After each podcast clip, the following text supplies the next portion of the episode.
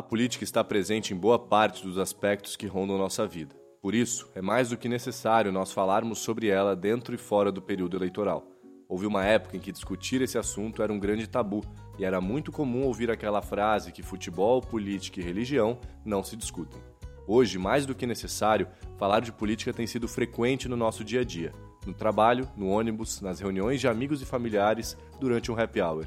Nós, do Politize, amamos falar sobre a importância de debater política, mas também sabemos que conforme essa prática vai ficando mais frequente, também vão surgindo situações um tanto complicadas sobre ela, já que muitas vezes a conversa segue um caminho não muito saudável. Não queremos que todos esses obstáculos a um debate saudável desmotive você a falar sobre política no momento em que isso é mais importante, as eleições. Mas por que debater política nas eleições? Ora, o resultado das eleições perpassa toda a nossa vida nos anos seguintes a ela. Parece exagero que os 45 dias de campanha possam moldar o nosso futuro durante tanto tempo, mas não é. A qualidade dos candidatos eleitos reflete diretamente na qualidade da administração pública, da transparência e da participação política. Portanto, discutir política nesses 45 dias é mais do que fundamental para garantirmos uma vida de qualidade para todos. É ao falar de política com nossos amigos, familiares ou colegas de trabalho que podemos exercer nosso papel de cidadão ao conscientizar outras pessoas sobre a importância do voto consciente. Infelizmente, muitas pessoas podem dar as costas à política durante a maior parte do tempo, mas é nas eleições que elas se mostram mais abertas a esse tipo de debate. Por isso, precisamos aproveitar tal janela de oportunidade para conscientizar o maior número de pessoas. Aproveite as eleições para fazer sua parte. Por que não convidar seus amigos para um jantar e apresentar a eles os caminhos para um voto de qualidade? Que tal aproveitar as reuniões de família para mostrar para aquele tio que adora falar sobre política quais são os requisitos de um bom candidato? Podem parecer ações muito simples, mas elas têm potencial de gerar consequências bastante positivas para a nossa política. Por melhor que seja a nossa intenção, quando se trata de política, a conversa pode seguir um rumo que não queremos nem de longe. Considerando isso, e para que você possa exercer sua parte, levando às pessoas conhecimento sobre o voto consciente nessas eleições, vamos aprender o que fazer e não fazer nesse tipo de debate agora, nesse podcast. Para começar, alguns cenários. Imagine a seguinte situação: você está em um jantar de família. Todos seus tios, tias, primos e primas se reúnem após um longo tempo sem se encontrarem. As conversas são intensas sobre os mais variados assuntos, até que alguém faz um comentário que você julga equivocado um ponto de vista totalmente oposto de tudo aquilo que você acredita. O que você faz nesse momento?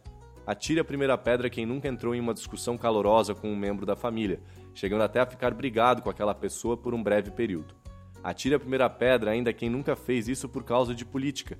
O que as brigas com a nossa família por causa da política têm a nos ensinar é saber avaliar quando vale a pena entrar em uma discussão.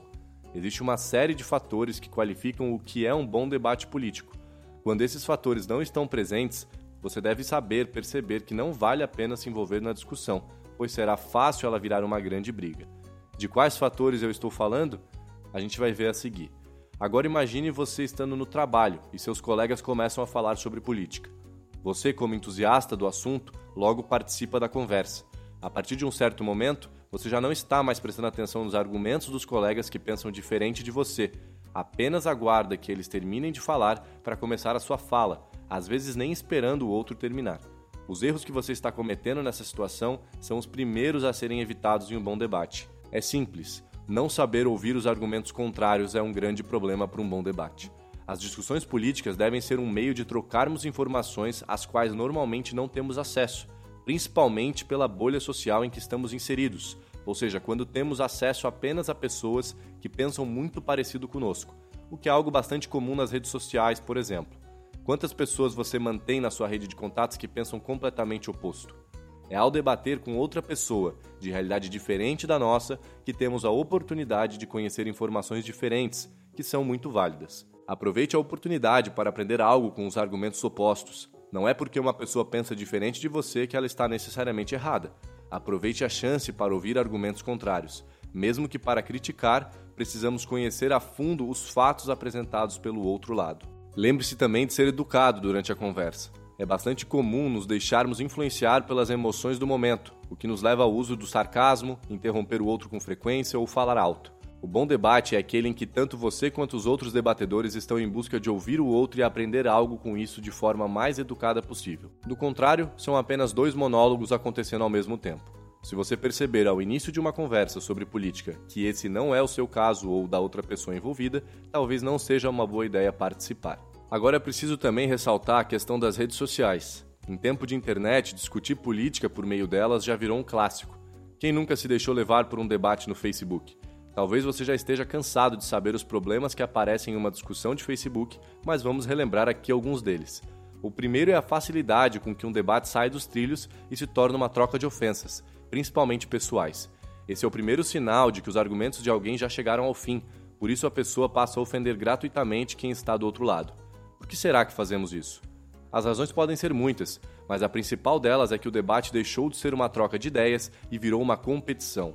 O importante da conversa passa a ser ganhar a qualquer custo, sair de lá se sentindo vitorioso por derrotar o outro. Portanto, lembre-se sempre que o objetivo de um debate deve ser a troca de conhecimentos e experiências. No lugar de tentar convencer o outro debatedor a concordar com você, exerça sua empatia e tente compreender por quais motivos aquela pessoa pensa daquela forma, quais situações de vida a fizeram pensar daquela maneira. Com certeza você terá muito a aprender a partir disso. Outra característica bastante frequente nos debates de internet é algo que a gente já publicou no portal, quando falamos sobre as fake news ou notícias falsas. Infelizmente, é bastante comum que pessoas apoiem seus argumentos em informações inverídicas ou incompletas. É por isso que antes de incluir uma informação em seus argumentos, você precisa seguir os princípios de fact-checking e comprovar a confiabilidade delas. Uma notícia verdadeira deixa seu argumento mais forte, enquanto uma fake news coloca em xeque toda a sua credibilidade como debatedor. Para saber mais sobre essa história de fake news e fact-checking, acesse o nosso portal, procure lá no nosso campo de busca por esses termos que você vai encontrar um conteúdo completo. Agora vamos falar um pouco sobre o que seria um bom argumento, quais são os critérios imprescindíveis para que caracterize uma boa argumentação. O primeiro deles é nunca esquecer de fazer o dever de casa. Muitas vezes gostamos muito de um tema e fica difícil resistir a um debate sobre ele, mas você tem certeza de que domina realmente o assunto? Primeiro, antes de falar sobre o assunto, tenha certeza de que pesquisou o suficiente, em diferentes fontes, todas elas bastante confiáveis. Se você consegue discutir a questão de forma aprofundada e sem recorrer a generalizações ou achismos, você está no caminho correto. Caso contrário, pense duas vezes antes de se animar e participar da discussão. Não existe problema algum em assumir que não sabe o suficiente sobre um tema. Todos nós precisamos aprender e às vezes isso leva tempo. Seja paciente. E o segundo ponto extremamente importante é que opinião não é argumento. Essa frase pode doer em muita gente, mas de fato opiniões não são argumentos, ainda que nossas crenças possam inferir sobre nossa argumentação. Nossas opiniões são embasadas em vivências de vida, na forma com que enxergamos o mundo. O problema disso é que podemos esquecer que nem todo mundo vive como a gente temos acesso a uma visão bastante limitada da realidade e isso coloca em xeque o quanto sabemos de algo quando não recorremos à ciência. Por isso, procure ler o maior número de estudos científicos sobre o tema em debate. Evite buscar respostas apenas na sua vivência, pois ela diz respeito somente à sua própria realidade e quase sempre carregada de muitas emoções. E lembre-se, nunca tente mudar a opinião do outro. Você já viu, em um debate entre candidatos, algum deles mudando a opinião durante a conversa? Então não espere que o desfecho do seu debate seja necessariamente alguém mudando a forma com que pensa. Lembre que existem diversas razões para que alguém pense da forma que pensa. Se não somos capazes de entender quais são elas, cabe a cada um de nós ao menos respeitar o famoso concordar discordando. Eu espero que esse conteúdo tenha te ajudado a refletir sobre a importância de um diálogo saudável sobre política. Para aprender mais sobre esse assunto e muitos outros, acesse o maior portal de educação política do Brasil politize.com.br.